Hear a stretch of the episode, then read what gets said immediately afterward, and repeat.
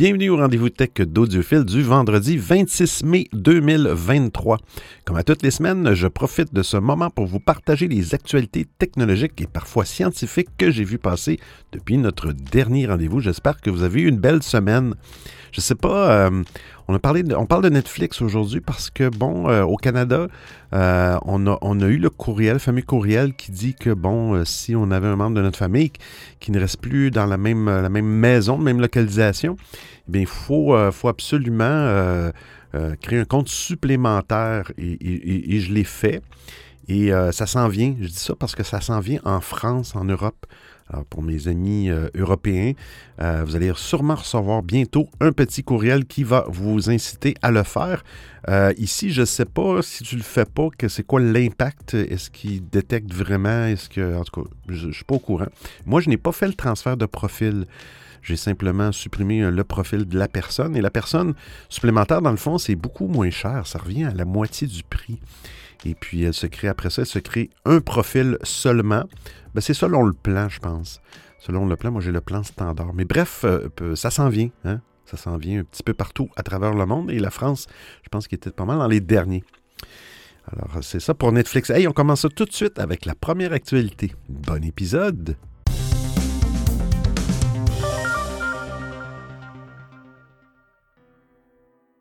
Windows 11, un petit bug qui fait chuter la vitesse de connexion VPN.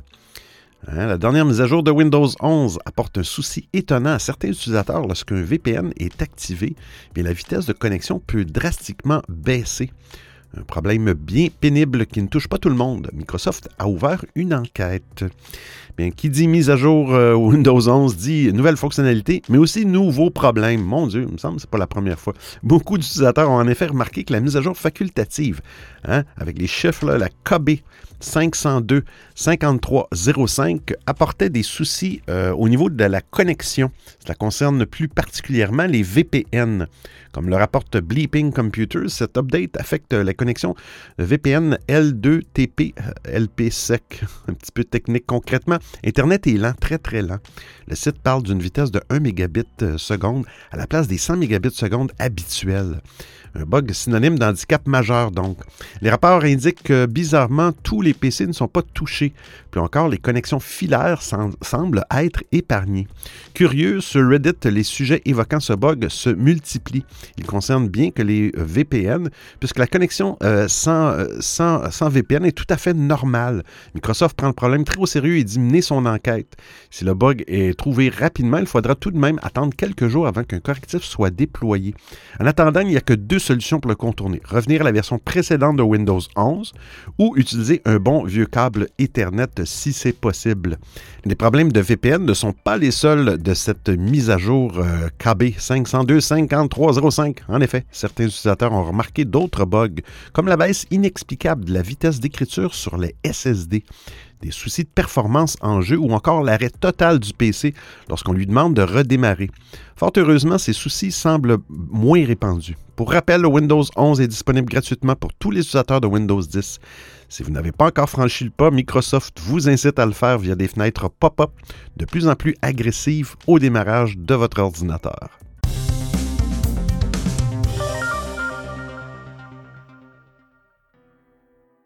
Intel s'apprête à se passer de son architecture x86 32 bits.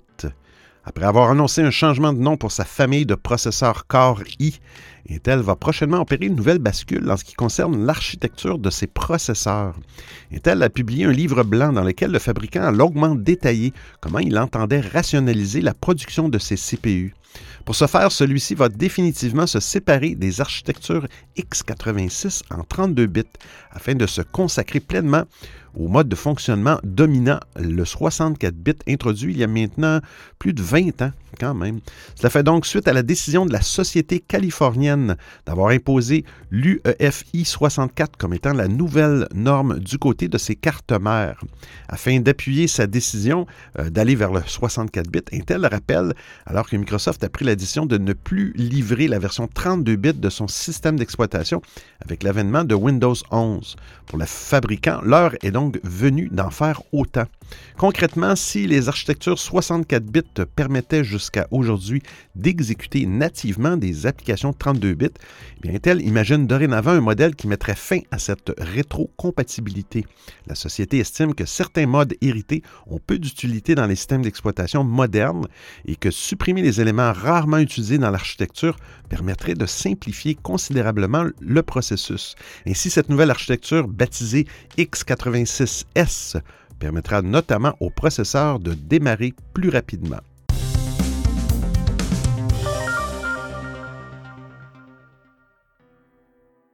YouTube, publicité de 30 secondes sur les téléviseurs. Google annonce une nouvelle qui va faire grincer les dents des possesseurs de téléviseurs. YouTube repose sur la publicité, modèle économique prisé par Google. Forcément, avec tous les bloqueurs, le service de streaming cherche à en limiter l'utilisation. Mais YouTube cherche également à allonger leur durée tout en forçant les téléspectateurs à les visionner, notamment sur les appareils où l'installation de bloqueurs est impossible. Aujourd'hui, la plateforme annonce que les téléviseurs ne pourront plus passer les publicités tout en les étendant jusqu'à 30 secondes. Les possesseurs de téléviseurs qui regardent YouTube vont déchanter avec cette annonce. Alors, euh, les publicités vont durer 30 secondes et ne, pourront pas être passées sur ces euh, téléviseurs. Autrefois, la durée était 15 secondes. La bonne nouvelle, c'est que ce changement ne concerne que les vidéos populaires et mises en avant par YouTube. On imagine que le contenu des vidéastes stars ou les clips de morceaux aux millions de vues d'artistes en vogue seront concernés. Ensuite, quand les vidéos seront mises euh, en pause sur le téléviseur, votre contenu sera réduit, puis des publicités apparaîtront à, à ses côtés. Fonctionnalité appelée Pause Experiences quand vous reprenez votre vidéo, cette publicité disparaît. Pour le moment, ces publicités obligatoires se limitent aux utilisateurs américains. Mais ne soyez pas rassurés trop rapidement, YouTube a fait savoir qu'elles arriveront prochainement dans d'autres pays. Forcément, peu de chances que la France et le Canada y échappent. Euh, les bloqueurs de publicité représentent un gros manque à gagner pour le service de streaming. Peu étonnant que Google effectue des changements pour faire entrer de l'argent dans les caisses, notamment avec les téléviseurs où AdBlock n'est pas disponible. YouTube euh, ayant un large monopole, les utilisateurs ne risquent pas de s'en aller malgré ces publicités longues et obligatoires.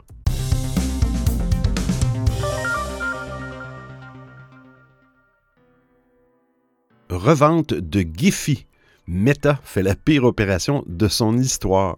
Meta, la maison mère de Facebook, a annoncé mardi la revente de Giphy, une plateforme spécialisée dans les GIFs animés à la banque d'images Shutterstock. L'opération s'élève à 53 millions de dollars, soit près de 8 fois moins que les 400 millions que Meta avait déboursés en 2020 pour acquérir Giphy. Cette cession fait suite à la décision de l'autorité de la concurrence britannique CMA qui avait bloqué le rachat de Giphy par Meta en octobre 2022. La CMA estimait que l'opération aurait réduit la concurrence sur le marché des services numériques et aurait permis à Meta d'accéder aux données des utilisateurs de Giphy lorsqu'ils partagent des GIFs sur d'autres plateformes.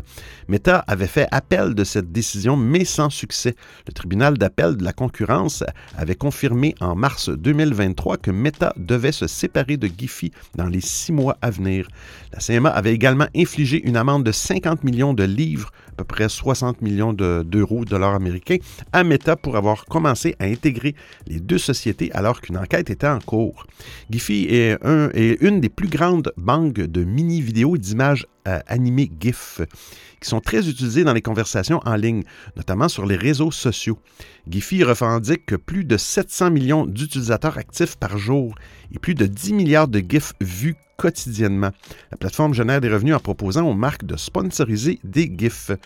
Shutterstock est une société new-yorkaise qui propose plus de 400 millions d'images, de vidéos et de musique libre de droit à ses clients. Elle compte plus de 1,9 million de contributeurs et plus de 200 millions d'utilisateurs actifs par mois. Avec le rachat de Giphy, Shutterstock espère renforcer son offre de contenu créatif et dynamique. Selon le communauté de presse, Shutterstock paiera l'acquisition en cash et en facilité de crédit. Meta conservera un accès aux GIFs de Giphy pour ses propres plateformes comme Facebook, Instagram, WhatsApp et Messenger. Les deux sociétés affirment que le rachat n'aura pas d'impact sur l'expérience des utilisateurs et des partenaires de Giphy. Meta n'est pas le seul géant du numérique à s'intéresser aux GIFs. En 2018, Google avait racheté Tenor, une autre plateforme de GIFs animés, pour un montant non divulgué. Contrairement à Meta, Google n'a pas rencontré d'obstacles réglementaires pour finaliser son acquisition.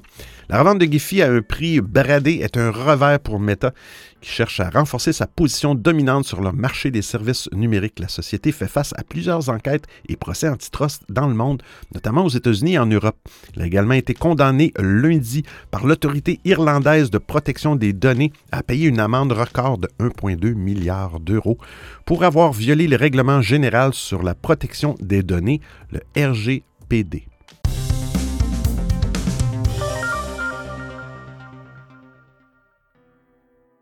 Instagram va lancer un concurrent de Twitter.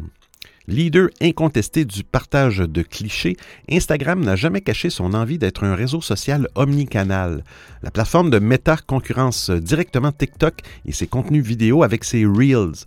Prochainement, elle devrait assurer une compatibilité avec le service de messagerie instantanée Messenger, en abandonnant partiellement son système interne de messages privés. Ah, cette fois, elle s'attaque directement à Twitter. D'après des informations de Bloomberg publiées le 19 mai 2023, l'entreprise préparerait cette fois une application distincte, mais directement rattachée à Instagram et non à Meta. Bizarre. Euh, comme pouvait l'être Messenger avec Facebook à l'époque. Les utilisateurs et utilisatrices possédant un compte Instagram seraient inscrits d'office à ce nouveau service qui prévoirait une compatibilité avec OpenPub et la possibilité d'une compatibilité avec d'autres concurrents comme Mastodon, hein, Mastodon qui utilise OpenPub. Euh, Instagram veut ouvrir ses horizons mais n'en oublie pas son cœur de cible, les influenceurs. Le nouveau réseau social de la plateforme devrait ainsi s'imposer comme un nouveau moyen pour les créateurs et créatrices de contenu de s'exprimer et d'échanger avec leur communauté, là où les échanges sur la plateforme se limitent souvent à l'espace commentaire. Évidemment, les images et les vidéos pourront être aussi implémentées dans la nouvelle plateforme. Un détail bien pratique, mais qui pose de sérieuses questions quant à l'intérêt prochain d'Instagram dans sa version classique. Dévoilé par l'experte en marketing et réseau social Leah Haberman, un premier visuel de cette application hybride montre une inspiration directe de Twitter. Vous irez voir l'article, mais surtout la volonté d'un échange accru entre les influenceurs et leur communauté en ligne. D'autant plus que cet espace voudra beaucoup plus permissif que Twitter. La longueur maximale des messages sera d'environ 500 caractères, soit deux fois plus que le réseau social à l'oiseau bleu dans sa version gratuite. Les récentes mésaventures de Twitter à l'ère Musk semblent avoir donné des idées à la concurrence. Instagram prévoirait, ainsi lancer son nouveau réseau euh, euh, social sous peu, d'ici le mois de juillet 2023. Dans une première sélection de pays, l'entreprise prévoit ensuite un déploiement progressif dans le reste du monde à partir de cet été. Reste à savoir si le nouveau projet de Meta suffira à inverser la tendance en poussant les internautes à délaisser Twitter. Il faudra sans doute pour cela que l'empire de Mark Zuckerberg décide à adopter une modération moins punitive sur la question du sexe et de la politique.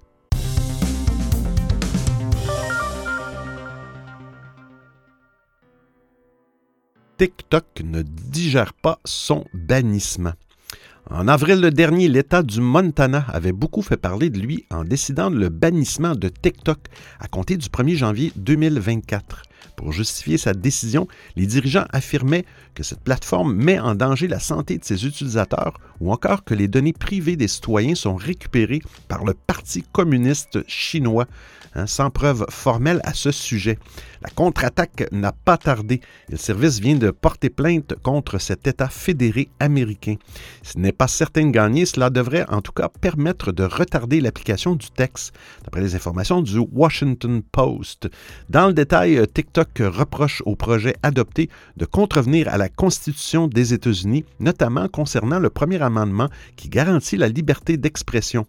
De même, l'argument de la sécurité nationale n'est pas recevable selon Biden la maison mère de la plateforme, car cela relève de l'État fédéral et pas du Montana. Enfin, TikTok déplore un traitement partial, car la loi s'en prend à lui, mais pas à ses rivaux. Je cite, au lieu de réguler les réseaux sociaux en général, la loi bannit TikTok et seulement TikTok pour des raisons punitives, fondées sur des inquiétudes spéculatives au sujet de la sécurité des données et de la modération des contenus. Pour l'aider dans son combat, le service pourrait notamment compter sur une partie des élus démocrates et des associations de défense des libertés individuelles qui déplorent une censure de la part des autorités. Pour autant, de nombreux euh, représentants de tous bords euh, songent très sérieusement à une interdiction globale de TikTok aux États-Unis. Son côté, Joe Biden semble plutôt hésitant sur ce dossier. Certains membres de son administration ont toutefois plaidé pour une vente de l'entité TikTok américaine par ByteDance afin de répondre aux préoccupations concernant les risques d'espionnage et d'ingérence. En Europe aussi, TikTok inquiète. On sait notamment que les fonctionnaires de l'Union européenne n'ont plus le droit d'installer l'application sur leur téléphone. Quant au Sénat français, il a lancé une mission d'enquête en mars dernier pour faire la lumière sur les accusations visant le service.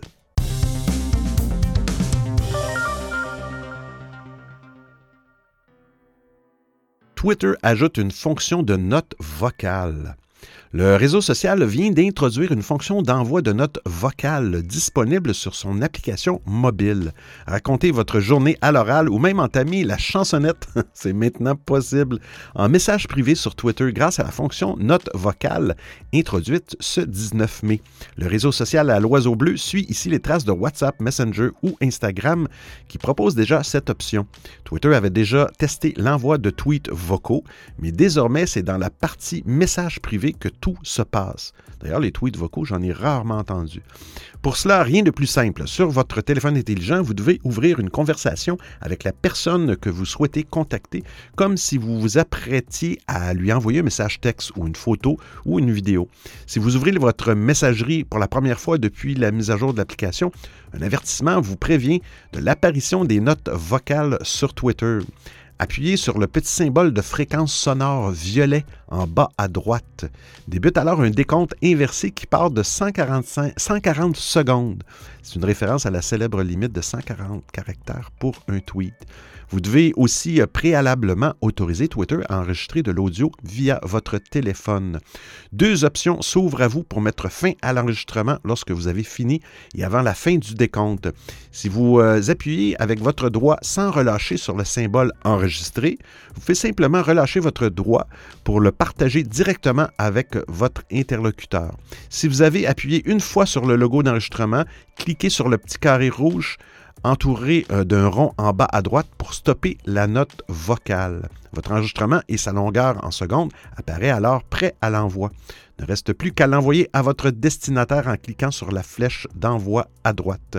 À l'heure où, où, ces lignes ont été écrites, les notes vocales semblent fonctionner uniquement sur téléphone intelligent et pas sur un navigateur web.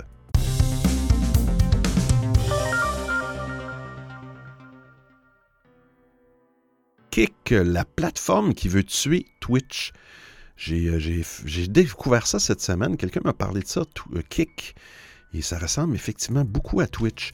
Euh, beaucoup ont essayé, mais personne n'y est arrivé. Les tentatives de contester la domination de Twitch sur le marché du live streaming sont nombreuses à l'image de YouTube Gaming, Facebook Gaming ou encore Mixer de Microsoft, que, que je ne connaissais pas. Pourtant, même ces géants de la tech ont échoué dans leur mission. C'est donc avec un certain scepticisme que l'on observe le lancement de Kick en 2023. Le début semble pourtant très prometteur et le cofondateur du service, Ed Craven, a récemment annoncé qu'il était désormais rentable. Il suffit de se rendre sur le service pour constater qu'il est calqué sur Twitch, ce qui limite le temps de découverte nécessaire pour les nouveaux venus. Un peu comme l'avait euh, tenté Mixer, Kick essaie de miser sur euh, des grands noms pour se faire connaître. C'est notamment le cas d'Aiden Ross, un créateur de contenu qui compte 7,2 millions d'abonnés sur Twitch et qui stream les jeux comme NBA 2K et Grand Theft Auto 5. Le Le jeune homme de 22 ans confiait récemment à un journaliste, et je le cite, J'ai l'impression que Twitch prend des décisions stupides.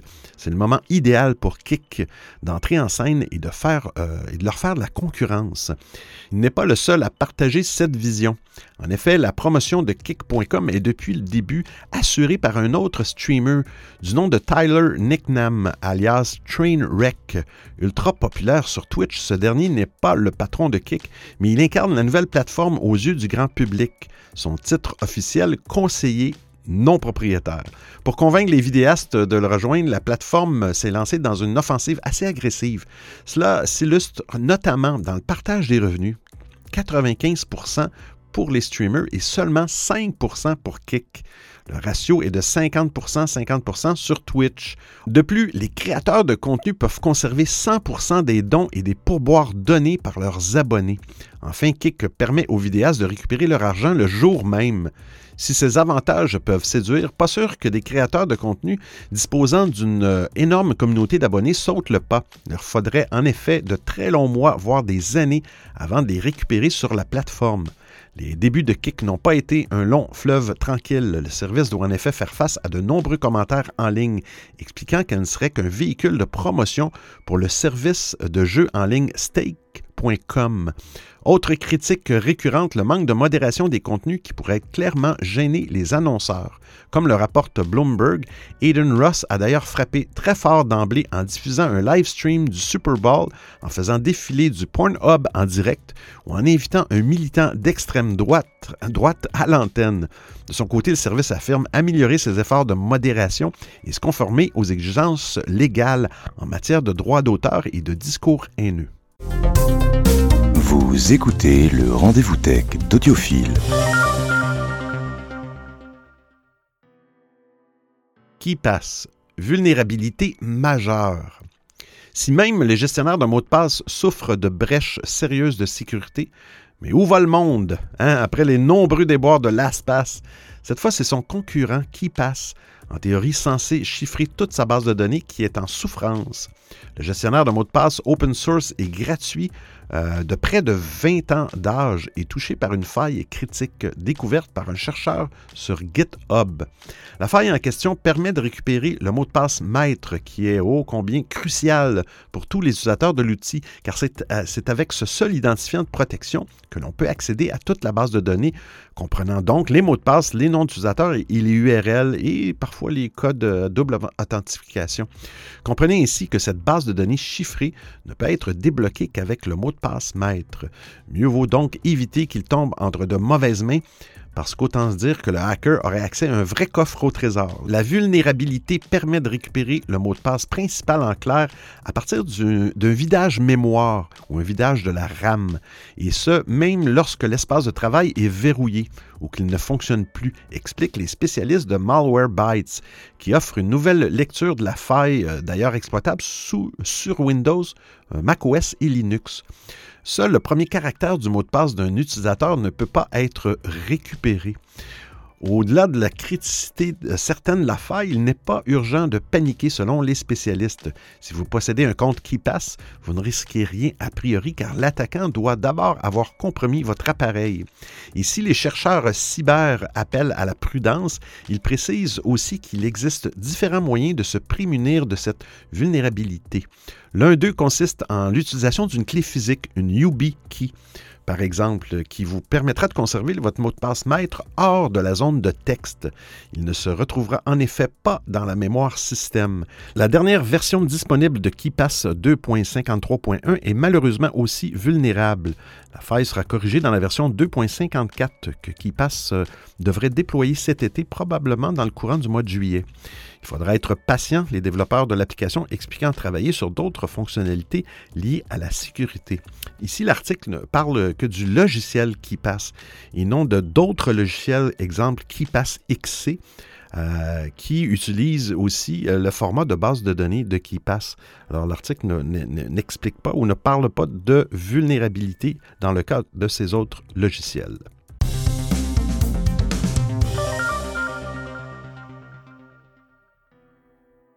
Réserver un Uber sera bientôt aussi facile que de passer un coup de fil.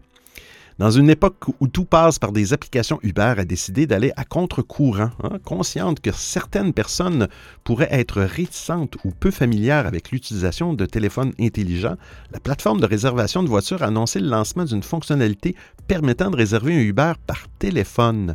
Les clients américains pourront ainsi appeler un numéro gratuit pour parler à un opérateur et demander un trajet ou en programmer un.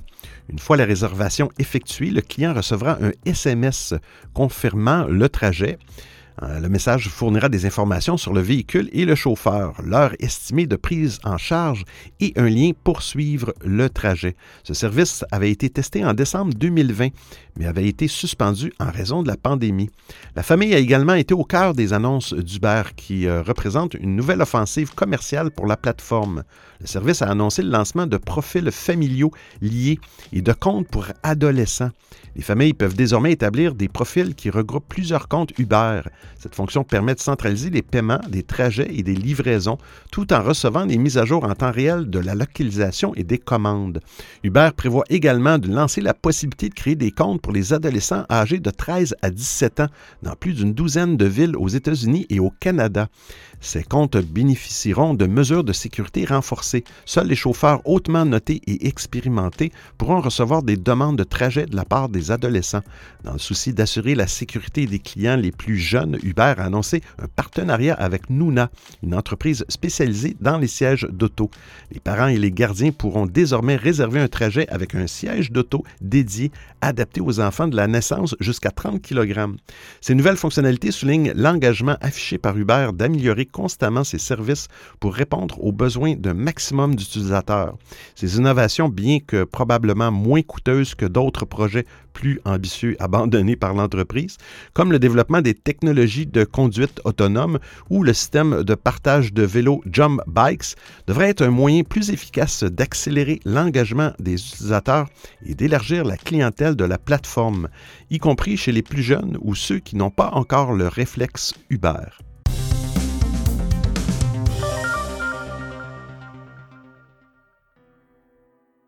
Tesla intensifie la surveillance du conducteur. Oh. Tesla va traquer les bâillements, les clignements d'yeux et autres signes de somnolence au volant.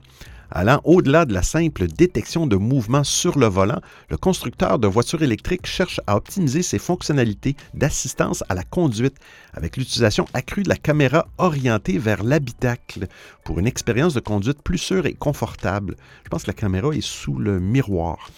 Euh, Tesla renforce donc ses systèmes de surveillance à bord de ses véhicules. Selon les informations révélées par un hacker connu sous le nom de Green, L'entreprise traque désormais les signaux qui annoncent la fatigue du conducteur. La marque répond ainsi aux critiques qui lui reprochent depuis des années pas avoir suffisamment mis l'accent sur la surveillance du conducteur, malgré ses fonctionnalités avancées d'assistance à la conduite. Pendant longtemps, Tesla, ne pouvait en effet détecter que les mouvements sur le volant. Cela oblige les conducteurs à bouger le volant pour signaler au système qu'ils avaient toujours en main une main sur celui-ci. Cette méthode reste la principale façon dont Tesla effectue la surveillance du conducteur. Mais selon euh, le hacker Green, cette surveillance n'est pas uniquement effectuée lorsque le conducteur utilise euh, l'autopilote ou le FSD, qui est le Full Self Driving, mais également lorsqu'il conduit lui-même. Par contre, on ignore encore ce que Tesla compte faire de ces informations. Mhm. Cette nouvelle étape de surveillance du conducteur est toutefois considérée comme un pas dans la bonne direction. D'avoir une caméra dans l'habitacle et des employés de Tesla qui ont déjà partagé des vidéos, c'est un pas dans la bonne direction. Oh là là. C'est petite parenthèse. Autrefois peu intéressé par l'idée, Tesla semble avoir pris le taureau par les cornes avec cette fonction, car une surveillance efficace du conducteur peut améliorer non seulement sa sécurité, mais aussi celle de ses passagers. Tesla donnait en effet l'impression de ne pas s'intéresser à la surveillance du conducteur, parce que c'est une fonction liée au niveau 2 ou 3 de la conduite autonome. Or, le constructeur vise le niveau 4 ou 5, qui permet à un véhicule de conduire sans l'aide d'un chauffeur humain ou presque mais on est encore très loin et Tesla veut maintenant jouer la carte du pragmatisme avec la surveillance accrue des signes de fatigue. Ce n'est cependant pas la première fois que Tesla exploite la caméra orientée vers l'habitacle. En 2021, l'entreprise commençait en effet à s'en servir pour s'assurer que le conducteur regarde la route. Il n'utilise pas de téléphone intelligent au volant. De nombreux conducteurs Tesla ont été ravis de cette fonction qui réduit le nombre d'alertes leur demandant d'appliquer une pression sur le volant, souvent appelée rappel d'autopilote. L'activation de cette fonction réduit finalement le nombre de rappels.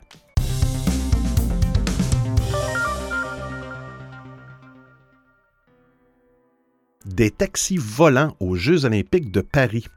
L'avenir de la mobilité urbaine pourrait bien prendre son envol aux Jeux olympiques de Paris en 2024.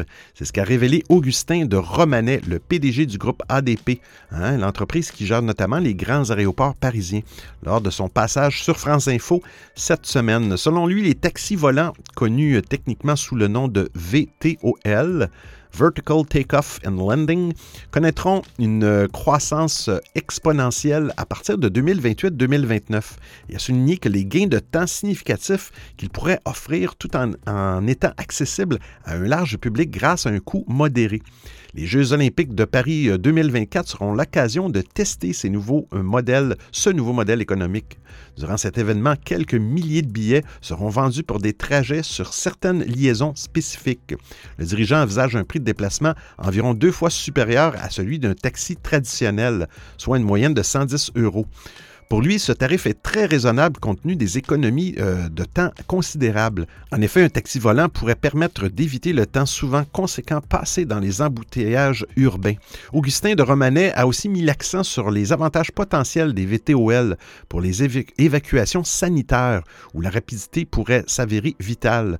Le PDG d'ADP a également abordé d'autres sujets en lien avec la mobilité. Il ne veut pas entendre parler de la proposition de son homologue de la SNCF qui a suggéré de taxer davantage le transport aérien afin de financer le développement du rail.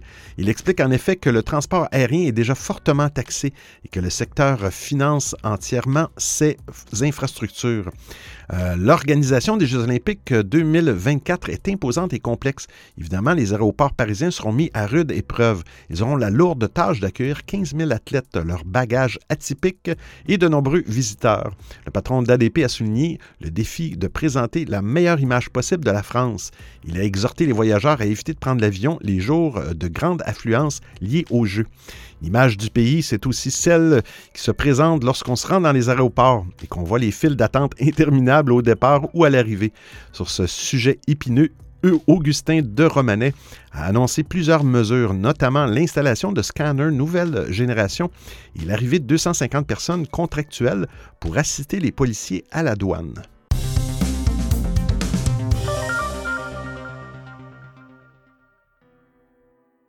les pilotes d'avion protestent.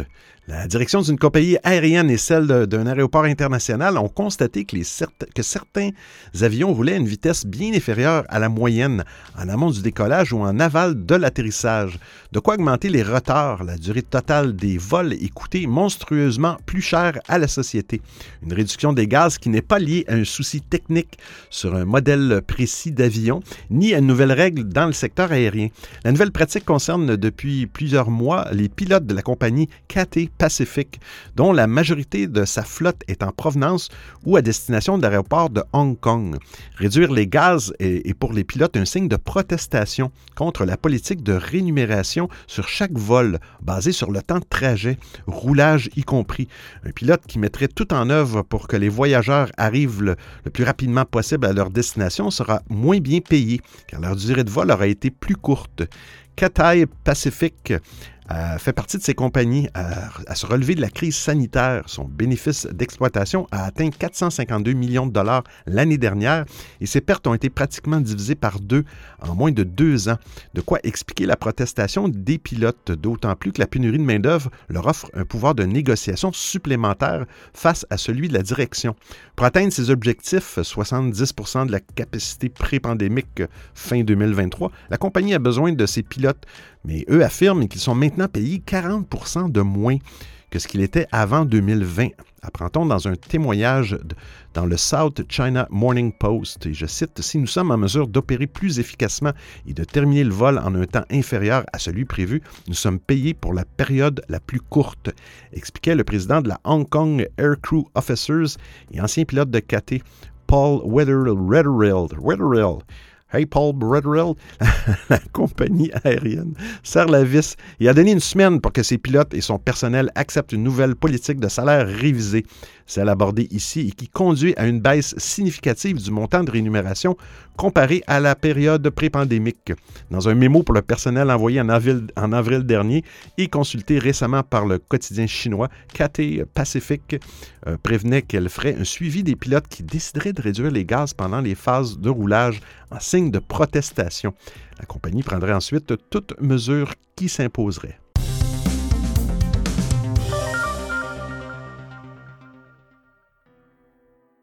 L'ISS va tomber sur Terre.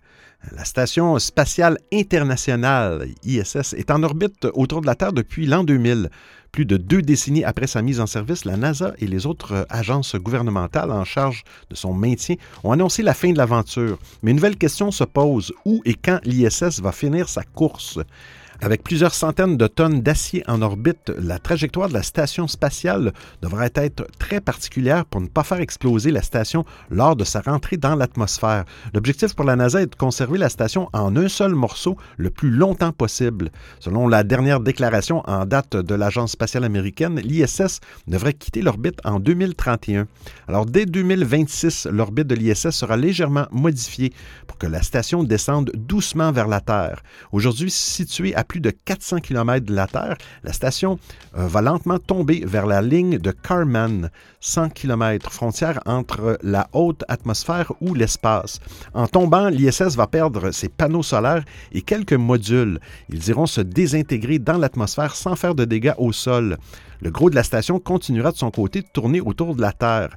Ralenti par l'atmosphère terrestre, cette longue chute qui devrait durer plusieurs semaines prendra fin au point Nemo. Ce point géographique situé au large des côtes de, la Nouvelle-Zélande est l'endroit le plus éloigné de la terre ferme. Lorsque de rares navigateurs passent par cet endroit, ils sont alors plus proches de l'espace et des satellites présents en orbite que des voisins néo-zélandais et sud-américains. Très éloigné des hommes et des côtes, le point Nemo est aussi dépourvu de vie marine florissante. On appelle ça une zone vide coincée entre deux courants océaniques puissants. Alors rares sont les poissons à vivre dans cette région du monde. De par cette spécificité, le point Nemo est depuis plusieurs décennies le cimetière du monde spatial. En ce qui concerne l'ISS, la station spatiale, euh, il finira sa vie en 2031-2032. Pour l'heure, aucune mission de repêchage n'est prévue et l'ISS donc, devra donc sombrer dans les abysses de l'océan Pacifique Sud à des milliers de kilomètres du Chili. La chute de 450 tonnes d'acier risque cependant de ne pas passer inaperçue et l'intensité de l'impact avec l'océan pourrait provoquer une vague immense. Plusieurs archipels polynésiens craignent d'ailleurs les répercussions de la chute de la station. Cette dernière venait à, très légèrement dévier de trajectoire. Elle tomberait alors proche d'une île, l'engloutissant sous une vague immense.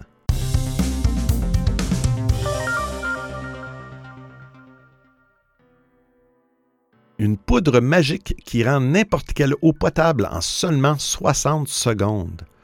L'eau est essentielle à la vie elle peut être aussi porteuse de maladies. Selon l'Organisation mondiale de la santé, OMS, 2 milliards de personnes n'ont pas accès à une eau potable et salubre, ce qui entraîne chaque année environ 1,8 million de décès dus à des maladies. Pour rendre l'eau potable, il existe des méthodes comme le chlore ou les rayons ultraviolets, mais tout ce qui existe actuellement a des inconvénients. Ces méthodes peuvent produire des sous-produits toxiques, nécessitent de l'électricité ou des infrastructures ou sont trop lentes. C'est pourquoi des scientifiques de l'Université de Stanford et du SLAC, National euh, Accelerator Laboratory, Laboratory ont mis au point une nouvelle solution, une poudre qui purifie l'eau en utilisant la lumière du soleil. La réinvention est décrite dans une étude publiée le 18 mai 2023 dans la revue Nature Water. La poudre est constituée de nanoflocons d'oxyde d'aluminium, de sulfure de molybdène, de cuivre et d'oxyde de fer. Ces matériaux sont abondants et bon marché et il suffit en prime d'une très petite quantité de poudre pour traiter un grand volume d'eau. Le principe est simple, il suffit de mélanger la poudre à l'eau contaminée dans un récipient transparent, puis de l'exposer au soleil pendant une minute seulement. La poudre absorbe les photons du soleil et les utilise pour libérer des électrons. Ces électrons réagissent avec l'eau et produisent des radicaux hydroxyles, des molécules très réactives qui tuent les bactéries, en perçant leur membrane protectrice. Selon les auteurs de l'étude, la poudre peut éliminer jusqu'à 99% des bactéries et des virus présents dans l'eau. De plus, la poudre n'a pas d'effet néfaste sur la santé humaine ou sur l'environnement. Les radicaux hydroxyles se décomposent rapidement en eau et en oxygène totalement inoffensif. Il y a plus fort encore, comme le mélange contient du fer, il est possible de le, de le récupérer grâce à un aimant. Elle peut ainsi être réutilisée jusqu'à 30 fois. Cette technologie pourrait constituer une avancée majeure pour près de 30% de la population mondiale qui n'a pas accès à de l'eau potable. La méthode pourrait être utilisée dans les régions pauvres ou isolées où il n'y a pas d'électricité ou d'infrastructure. Elle pourrait aussi intéresser les voyageurs et les randonneurs qui puisent de l'eau dans les rivières et les lacs. Cette poudre pourrait même être utilisée à l'échelle industrielle dans les stations d'épuration qui utilisent actuellement des rayons ultraviolets artificiels pour désinfecter l'eau. Et je cite, pendant la journée, la station peut utiliser la lumière visible du soleil, qui serait beaucoup plus rapide que les UV et qui économiserait probablement de l'énergie, explique le professeur Yu Q, auteur principal de l'étude. Alors j'espère que vous appréciez le format et le contenu de l'émission. Si vous avez des suggestions d'actualité, des commentaires, vous voulez m'envoyer un message audio ou simplement me payer un café, eh bien c'est très simple. Vous trouverez tous les liens sur www.audiophile.com. Il y a même une section nommée Docu, le rendez-vous tech d'audiophile intégral avec l'ensemble des références web ou liens URL. Et je vous remercie de m'avoir prêté vos oreilles pendant l'écoute de cet épisode. Alors, c'est la dernière actualité euh, technologique de la semaine. Hein? Puis on parle de changement climatique. Hein? Ici, il y a quelques jours, il faisait 0 degré à Montréal la nuit. Et euh, dans deux jours, on annonce 31 degrés Celsius au mois de mai. Alors, pour les sceptiques des changements climatiques, euh, et, ceux qui disent Ah, mais 0 degré, ça prouve qu'il n'y a pas de réchauffement climatique. Ouais, mais ça, ça arrive. Mais c'est les changements anormaux. Hein? Une grosse différence de température. Ça, ça fait pas de sens. Euh, mais bon, c'est mon opinion. D'ici là, portez-vous bien, passez une belle semaine. Hein? Euh, ciao, ciao tout le monde.